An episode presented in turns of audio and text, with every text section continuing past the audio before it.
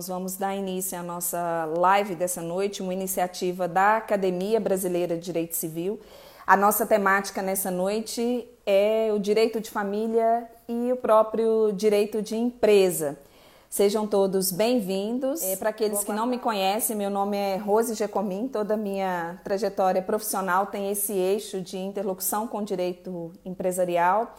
E dentro da Academia Brasileira de Direito Civil, a minha responsabilidade social e a minha atuação e contribuição é como editor-chefe da revista científica da Academia Brasileira de Direito Civil. O nosso eixo de debate nessa noite é com foco nas empresas familiares. Então, nós temos um índice muito elevado do, do formato de agente econômico ou de empreendedor nesse formato de empresas familiares. Já que na escolha desse sócio, na escolha é, dessa pessoa que vai ser um grande potencial, né, como seu par nas atividades empresariais, é muito comum essa afinidade que tem familiar, ela ser transformada também dentro desse diagnóstico das empresas familiares. Uma sociedade limitada, por exemplo, pode ser constituída ali na pluralidade de sócios entre os cônjuges, entre o marido e a mulher, não é? Ou entre pais e filhos, não é? Ou entre irmãos. Então, o direito de família, ele conversa diretamente com a constituição dessas empresas familiares. Se é um casal que constituiu essa empresa familiar, por exemplo, ali nós observamos o regime de bens desse casal. Porque o patrimônio que se constitui dessa empresa familiar também comunica com essa divisão de patrimônio, se esse enlace matrimonial, se ele não der certo, não é? Então, dentro das empresas familiares, tem esse olhar também desde a concepção ou desde esse momento que você dá esse passo maior e constitui uma família ou mesmo enlace matrimonial. Um outro eixo importante que vai dar início aos nossos debates é o planejamento sucessório. Poucas pessoas sabem mas no nosso ordenamento jurídico, das empresas que estão em vigor, a minoria delas trabalha com preventivo. Esse preventivo seria justamente o consultivo. Antes de gerar um incidente processual, com uma ação de inventário, quando um dos sócios, por exemplo, quando ele vem a óbito, com o consultivo você consegue planejar e deixar como se fosse uma última disposição de vontade o caminho ou os próximos passos daquela empresa quando o fundador não tiver mais entre eles, né, entre os sócios remanescentes. Então vejam bem, meus amigos, menos de 20% das empresas familiares constitui essa figura e essa estrutura de planejamento sucessório. E ali os papéis, eles acabam se confundindo que são os papéis entre o gestor fundador e a hierarquia entre pais e filhos ou entre os cônjuges, que dá início aos debates dessa noite. Eu já observei que a doutora Sofia, ela já está em cena. Eu vou com a doutora Sofia. E a doutora Sofia, ela, com especialidade em direito de família, a doutora Sofia, ela é vice-presidente do Instituto dos Advogados aqui em Minas Gerais, uma amiga muito querida.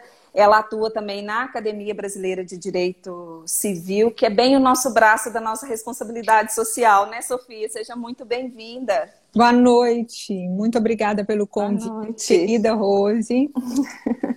muito obrigada por, é, por um tão, tão honroso convite da academia. Quero agradecer também ao presidente Roger Aguiar, ao secretário Rodolfo Barreto e a você, que eu tenho certeza que deu esse toque de afeto às nossas relações. Já que nós estamos tratando de direito de família e de empresa, a gente já começa com empresa e afetos. Perfeito, perfeito. E, e para moderar o nosso debate, o que eu estava conversando com eles a importância do direito de família dentro do direito empresarial nas empresas familiares, porque esse vínculo de afetividade entre, entre os sócios, né, remanescentes ou não, e entre a dificuldade que esse sócio gestor também tem em lidar com problemas que são iminentes ou problemas que são muito pontuais, já que a única certeza que a gente tem na vida, né, minha querida, é que um dia a gente vai morrer, a ausência desse planejamento sucessório. Então, eu, eu fiz essa introdução prévia para te ouvir como que você está nesse momento de, de isolamento social, enfim, como que está a sua rotina do outro lado e, e da gente iniciar os nossos debates com essa primeira pauta fica lá no finalzinho do Código Civil Direito das Sucessões, mas que ele é tão importante para o direito de família e para o direito empresarial também. Eu queria é, começar com algo que eu costumo dizer que toda empresa familiar tem um componente emocional. E quando eles falam do componente emocional, é exatamente o que nós tratamos como sendo subjetivo. O afeto, e muitas vezes essa empresa é uma empresa com alma, no sentido de que as emoções elas podem falar mais do que o aproveitamento das empresas. E isso vem de relações familiares.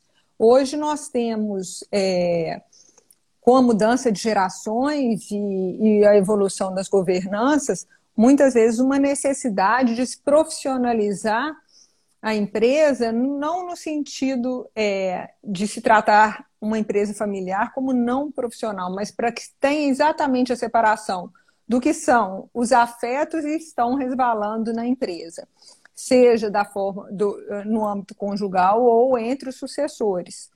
Já que você bem pontuou o regime de bens, que, que necessariamente aponta para um envolvimento do sócio da empresa, assim como a sucessão. Então, é um grande desafio nós termos essa separação, porque o, o histórico cultural da empresa ele, ele é muito forte.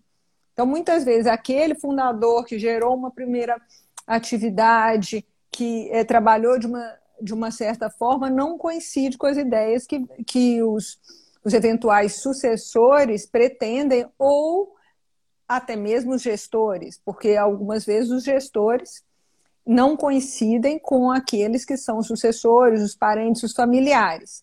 Porque nós temos podemos ter um problema em vida e o problema após a morte.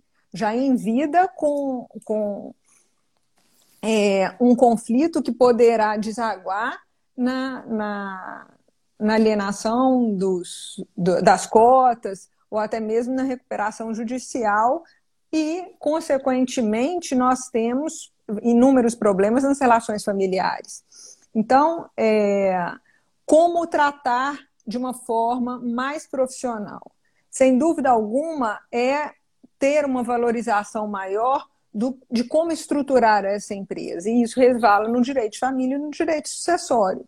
E não tão uhum. somente no direito empresarial. Não que eu esteja tomando o direito empresarial, quem, quem sou eu? Mas é um grande desafio no direito é um privado essa, essa interseção.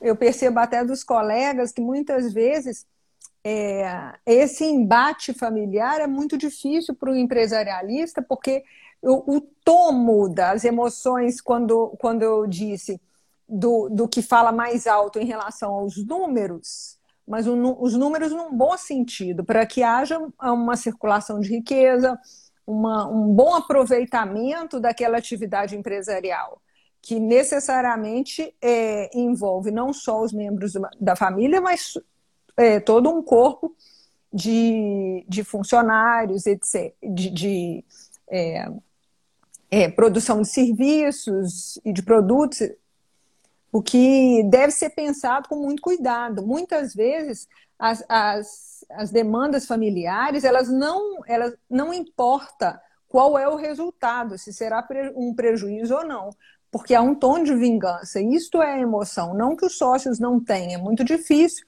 litígios entre sócios, muito sofrido também.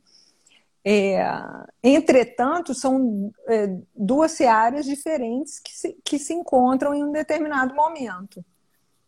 É, e eu gostei muito da sua ponderação quando nós tratamos em relação a esses litígios, ou esse vínculo, essa afinidade, principalmente em relação à ausência da preparação de um sucessor.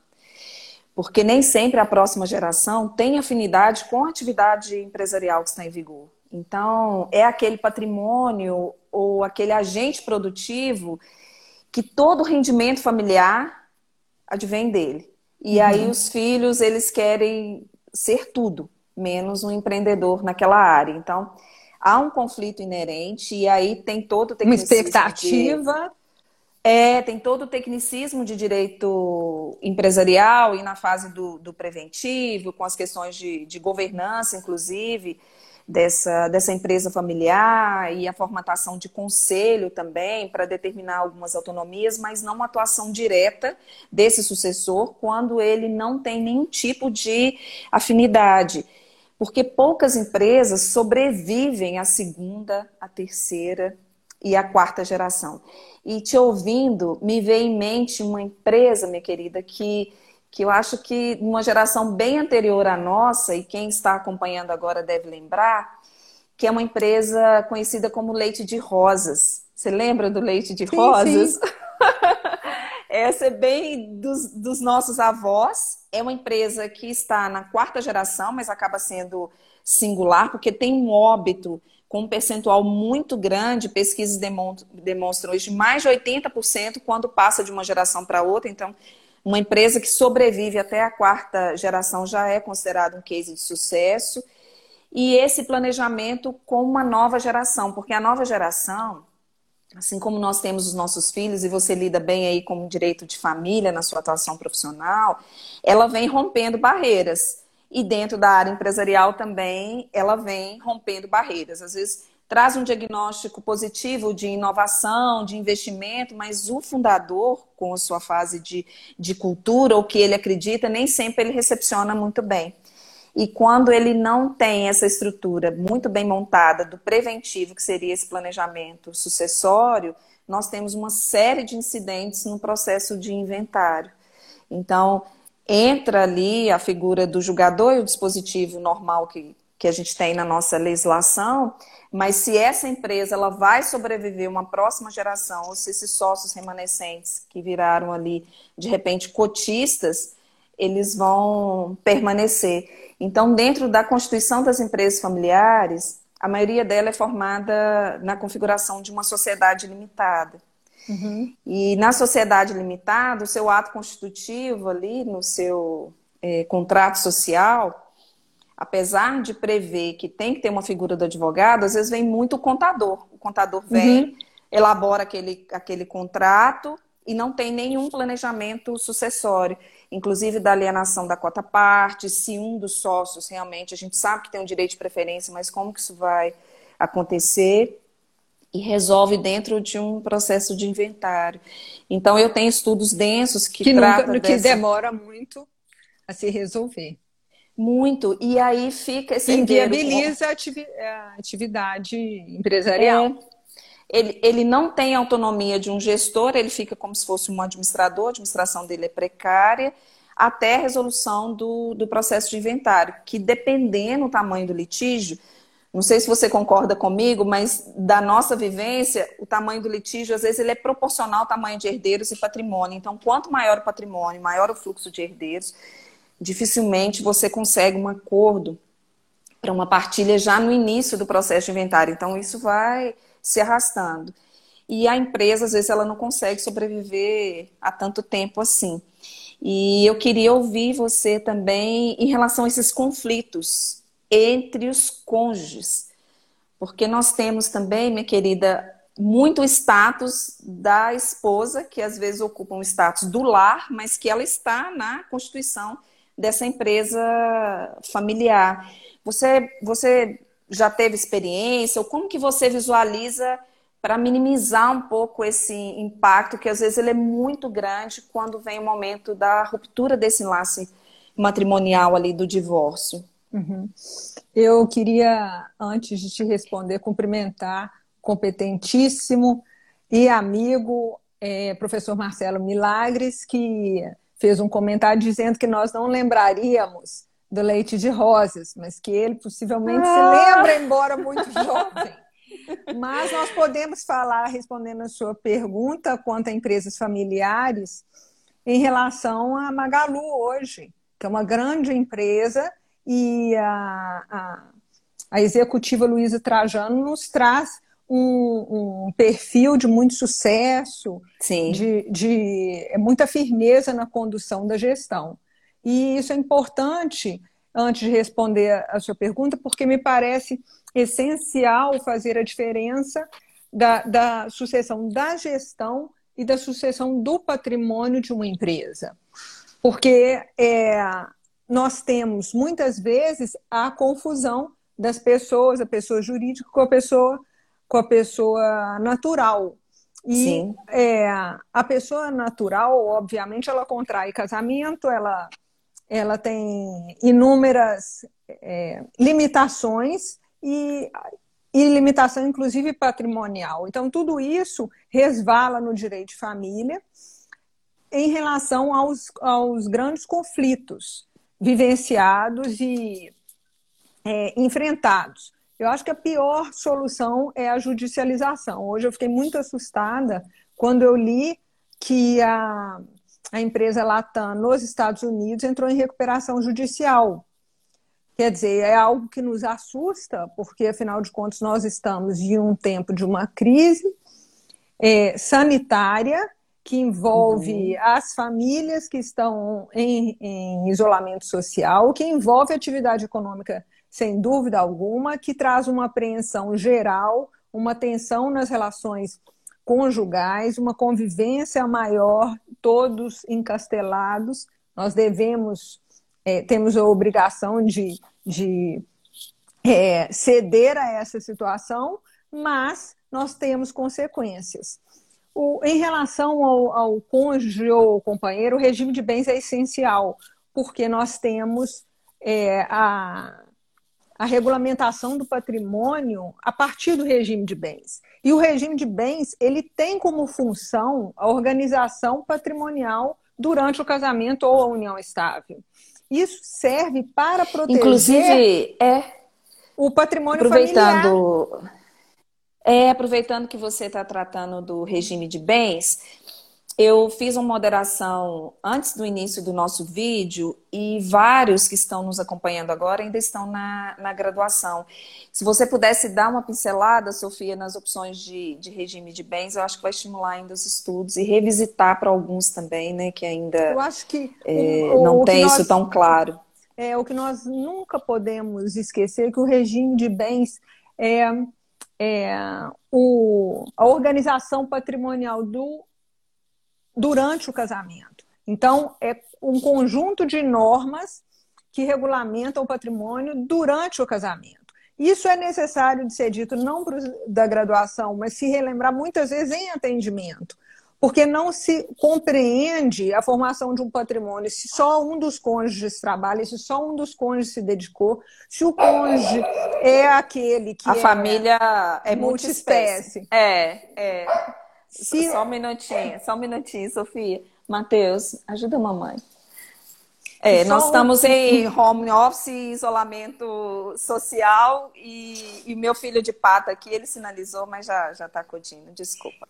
É, e se se há necessidade, por exemplo, de intervenção do outro cônjuge, isso traz uma, uma é, um desconforto muitas vezes entre o casal. Então, nós temos os regimes de bens, que é esse, essa organização patrimonial do, do, do patrimônio familiar. E o que eu estava dizendo é que o objetivo desse planejamento é proteger a família.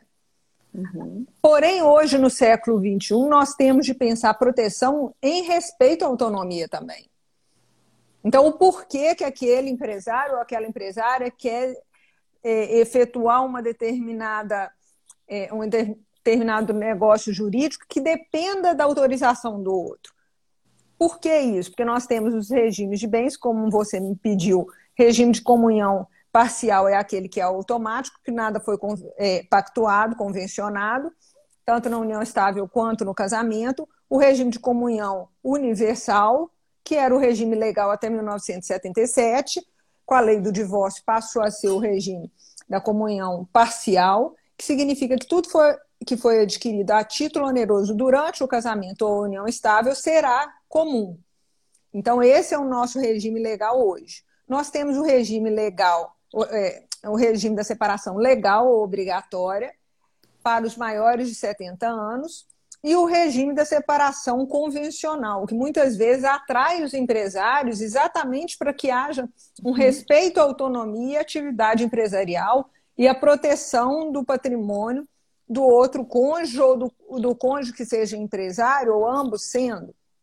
Quer dizer, não confundir a relação afetiva de conjugalidade com a, a relação é, das finanças, da, da economia, especialmente da economia é, empresarial, no sentido do, da família.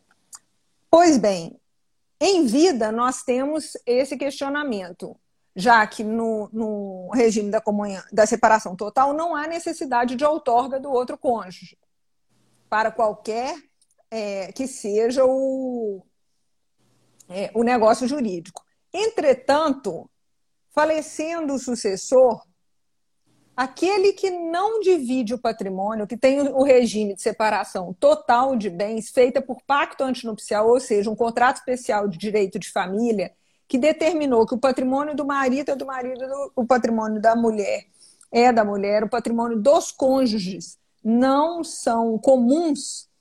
À época da morte, o cônjuge é chamado à sucessão porque nós temos uma lei que implica na reserva de 50% do patrimônio para os herdeiros necessários. Esses herdeiros necessários hoje são descendentes, ascendentes e o cônjuge, dependendo do regime de bens.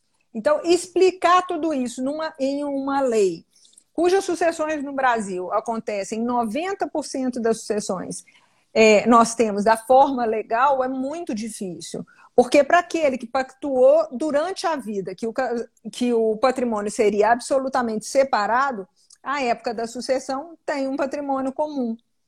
Um patrimônio comum no sentido da concorrência, não da comunicabilidade. Isso é difícil de ser compreendido, até porque é muito é, incoerente, antagônico.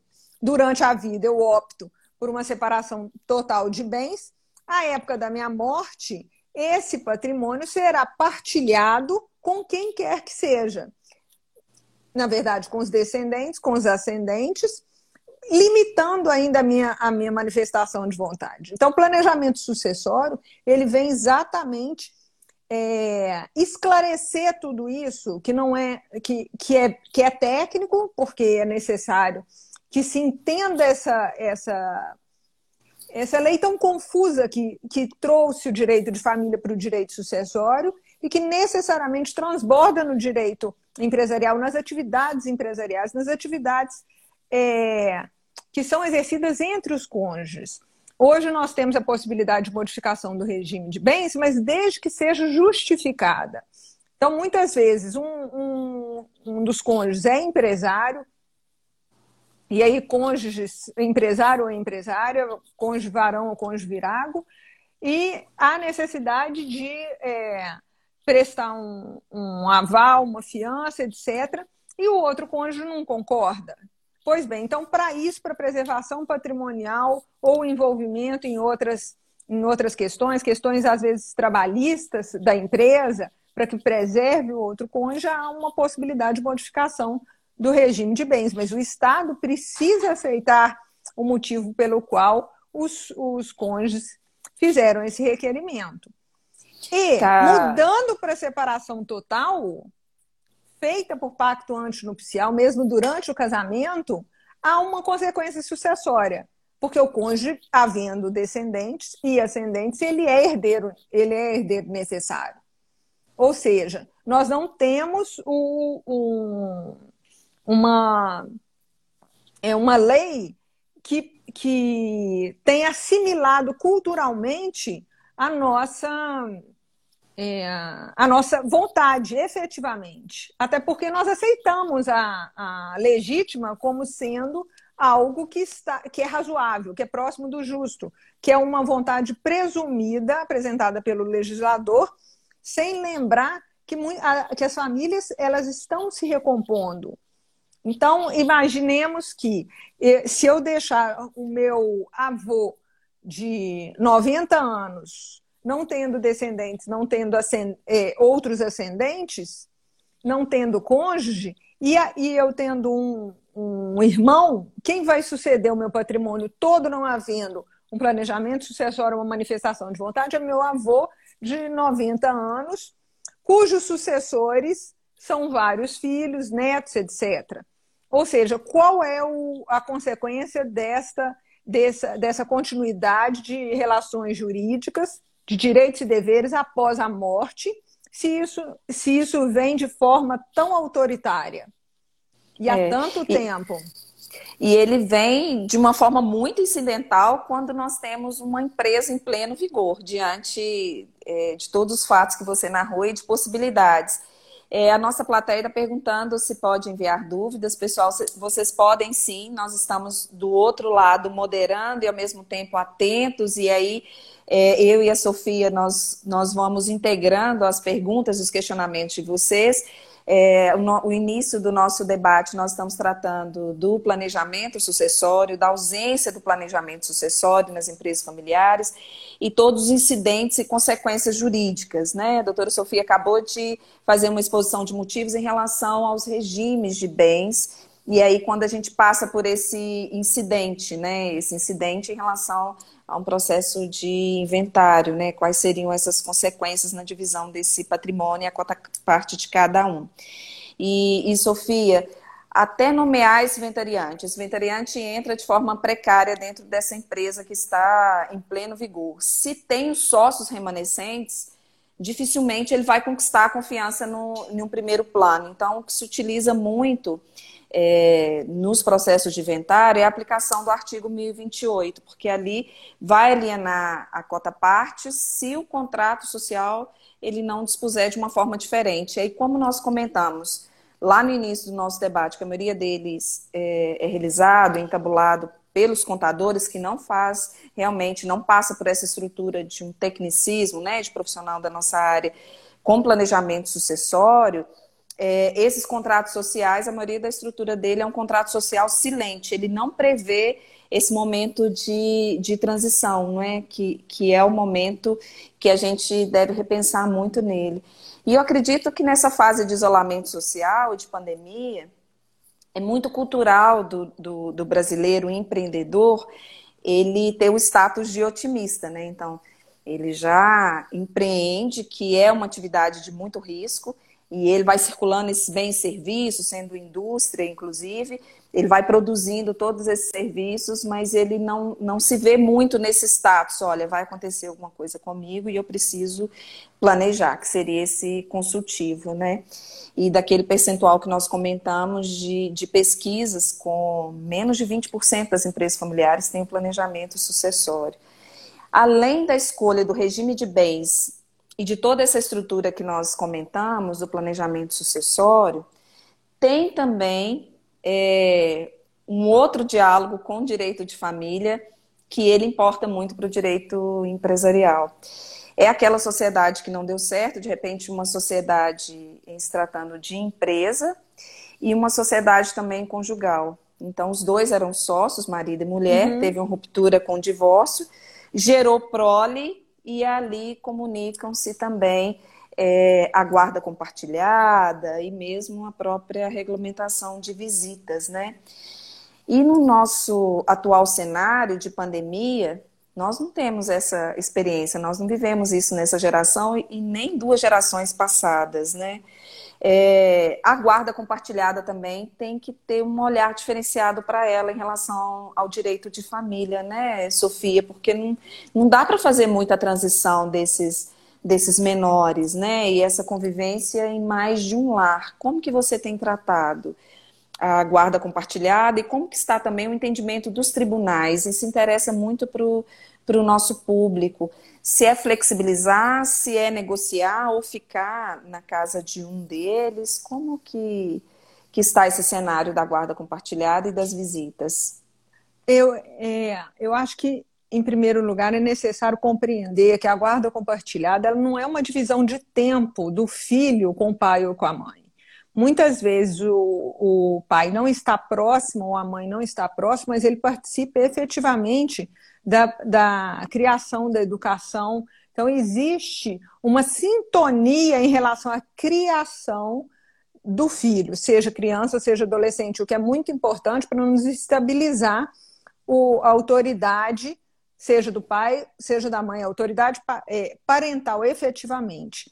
É, essa compreensão que a guarda compartilhada ela decorre dessa autoridade parental é muito importante, porque a autoridade parental é indivisível. Então não importa se é, os é, os pais mantêm um relacionamento conjugal ou nunca tiveram qualquer relacionamento conjugal, mas sim o exercício da autoridade parental. Hoje, o que nós temos em um período de tempo que é curto, mas é muito angustiante, nós temos um questionamento quanto à aproximação física do genitor que não tem o pai, pai ou mãe, que não tem a, a guarda física e que queira conviver com a criança ele pode continuar convivendo com a criança, dependendo das circunstâncias, e hoje tem sido muito utilizada a convivência virtual.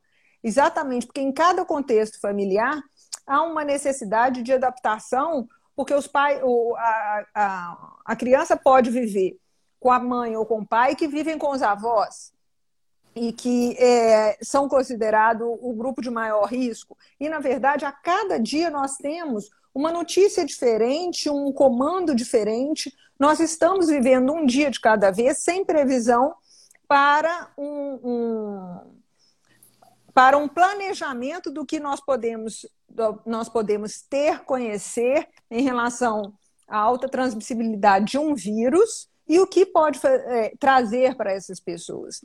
Então, é, é necessário uma, uma, é, uma certa tolerância quanto a convivência física para que proteja toda a sociedade, toda a comunidade, mas especialmente os membros de uma família. Que, afinal de contas, ou nós estamos em distanciamento social, em isolamento social, ou nós não estamos. Então, não adianta, ah, mas a regra é a primeira metade das férias com uma e a segunda com outro.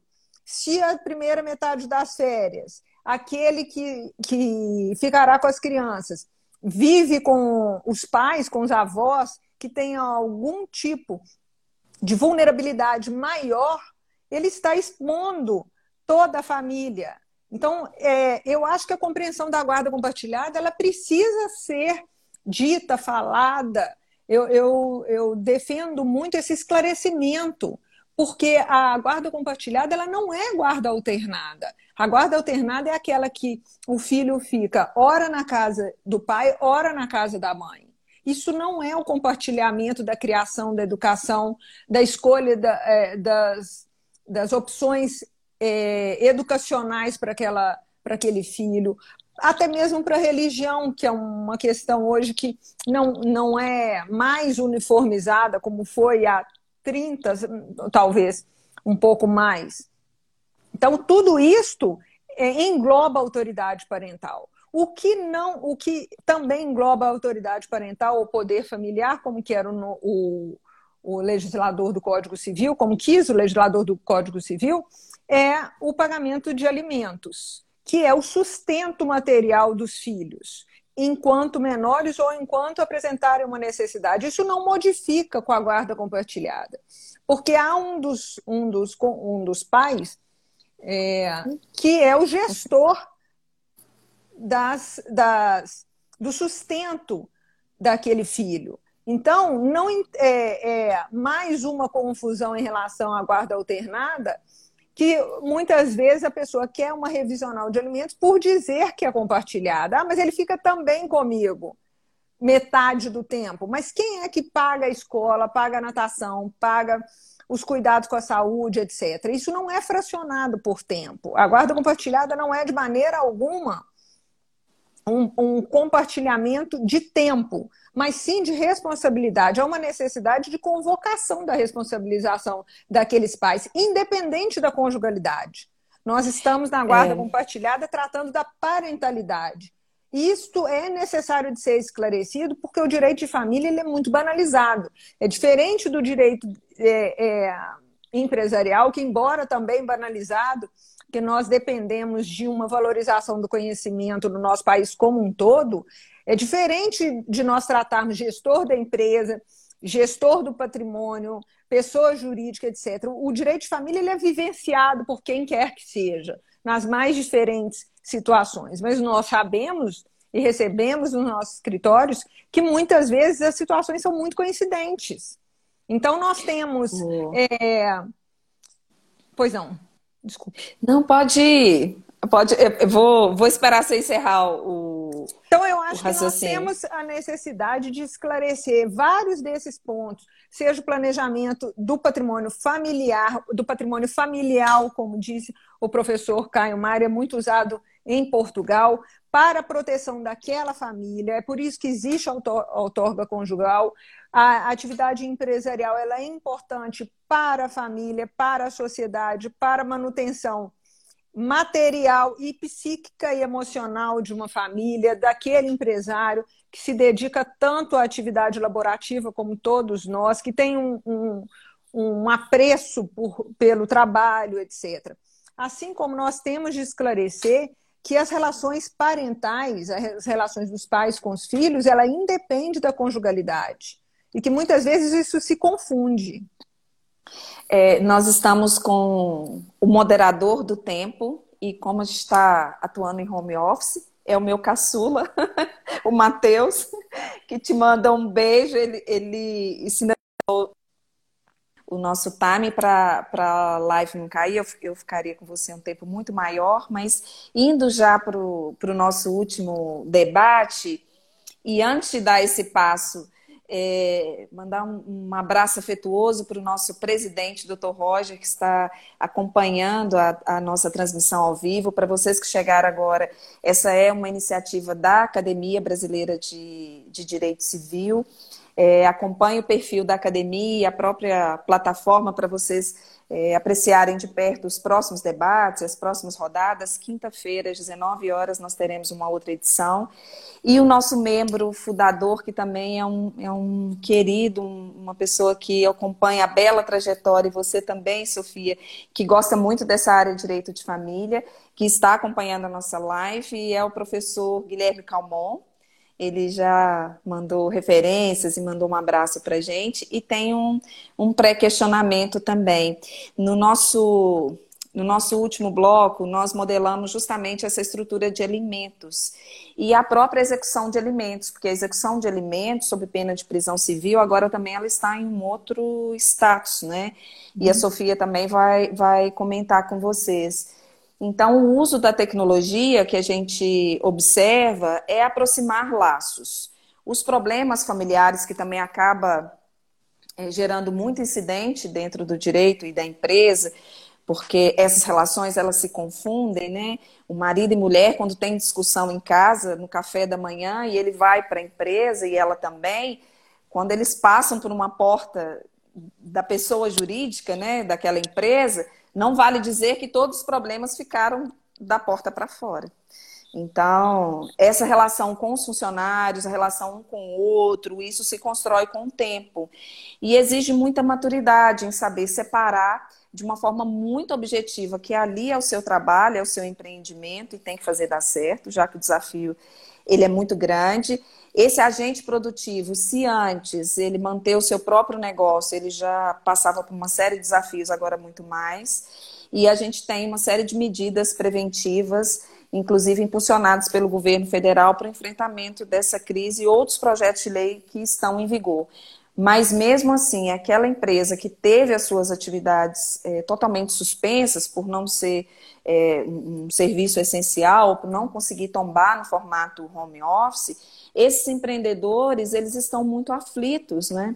Preocupados com o seu fixo todo mês, né? Que é a sua despesa fixa, sua folha de pagamento, como que ele vai girar como que ele vai se reinventar, inclusive até o perfil desse consumidor, a gente percebe pelas nossas próprias necessidades, eles também é, mudaram esse, esse perfil.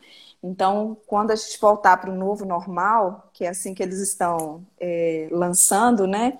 Esse novo normal também é esse se reinventar. Então, esse agente produtivo também, ele está muito preocupado com essa fase. Esse agente econômico está muito preocupado também com essa fase de se reinventar E as questões de direito de família sempre caminham ao lado, porque se essa empresa ela não está tendo caixa, se ela não está tendo receita, e se é a única fonte de renda desse, dessa família ou desse casal, conversa diretamente com os litígios familiares.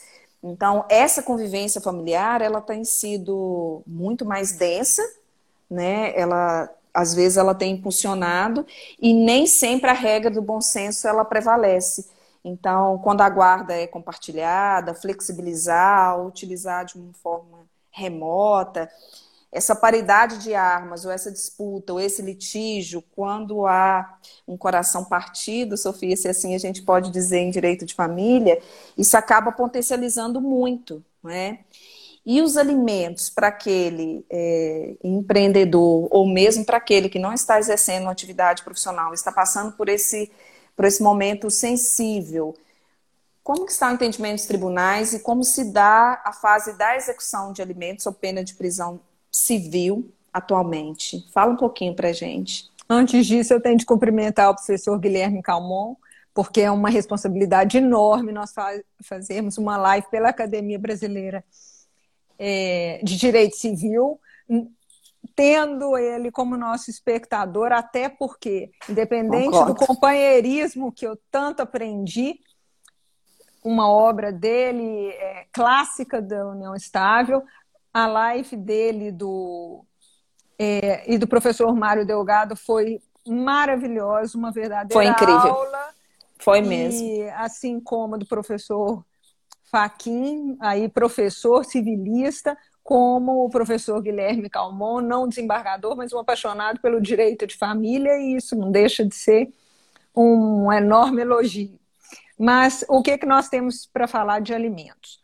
é, os alimentos hoje eles vão ter de ser verificados na situação concreta, porque com certeza nós teremos pessoas que estão tendo é, em, em, um menor, menor número, mas um, uma possibilidade de oferir renda se for é, um, um, industrial na, é, é, na área do, do, de álcool, ou de álcool gel, ou qualquer que seja a, a, a questão que esteja hoje como uma necessidade maior. Mas, é, em relação à adaptação dos alimentos, ela será levada ao judiciário. Isso é um problema, porque nós temos uma emergência dos alimentos e, eventualmente, uma emergência na negociação desses alimentos, na diminuição desses alimentos. Porque pode ocorrer também daquele que é, trabalhava ter sido dispensado. E aí só uhum. o que paga os alimentos ter, será como ser, é, apresentará a renda para o, o suportar é, materialmente os filhos. Isso é muito problema, é, é muito problemático. Em relação à execução, o legislador nos, nos, apresentou uma possibilidade, em, em razão da trans, alta transmissibilidade do, do, do Covid-19, de se ter a execução não como é, na modalidade de prisão civil, tendo a, pris, a, prisão civil somente como domiciliar. Isso tem sido muito criticado porque pouco é, será modificado da nossa realidade hoje vivenciada, todos em casa, em distanciamento social. No entanto, há uma dificuldade para se manter essa, é, é, esse enclausuramento daqueles detentos que estão sendo até liberados para evitar um, um, contágio maior. Entretanto, esta é uma, um período de transição. Então, até o dia 31 de outubro, haver, é, estará em vigor e há também outras formas de cobrança de alimentos, na forma de penhora, restrição de crédito, etc. Então, seria interessante analisar pontualmente a necessidade eventual de diminuição ou majoração dos alimentos, assim como qual é a execução mais apropriada para o caso concreto, se for o caso. Porque não adianta também buscar o judiciário sem que haja uma tolerância para adaptação de todos nós, porque afinal de contas nós estamos em, 70, é, em menos de 70 dias desse período tão traumático. Mas não é um período longo se nós observarmos a história. É muito tenso, mas há de se ter é, um bom senso para que, que seja é, determinada uma estratégia e uma solução melhor para cada caso. Buscar o judiciário às pressas não será a melhor, a melhor opção. Eu tenho visto os tribunais muito, muito tímidos nas decisões durante a pandemia, exatamente porque há um certo temor de como será é, a real situação daquele que está pedindo ou daquele que está requerendo alimentos. Então, isso, isso necessariamente é levado em conta, é um desafio para nós, advogados.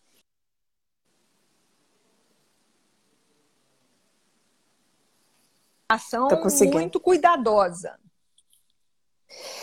É, então, agora, já para a gente encerrar, Sofia, fechando o seu, o seu raciocínio, é, em relação ao direito de empresa, distante do direito de família, que geralmente tem varas especializadas e muitas varas especializadas, ou uma vara única que, que lida na área civil e que tem uma interlocução mais simples, o direito empresarial nem sempre tem essa vara especializada. E para aqueles que querem debruçar um pouquinho mais no tema, o CNJ para unificar o entendimento dessas, dessas eh, cidades que às vezes estão mais distantes, ou mesmo que não tem essa vara especializada, tem uma recomendação número 63 para unificar um pouco o entendimento dos magistrados, porque além da, das consequências eh, de direito de família, empreender nesse momento de crise gera muita insolvência das obrigações que foram pactuadas, de contratos, relativizar, enfim.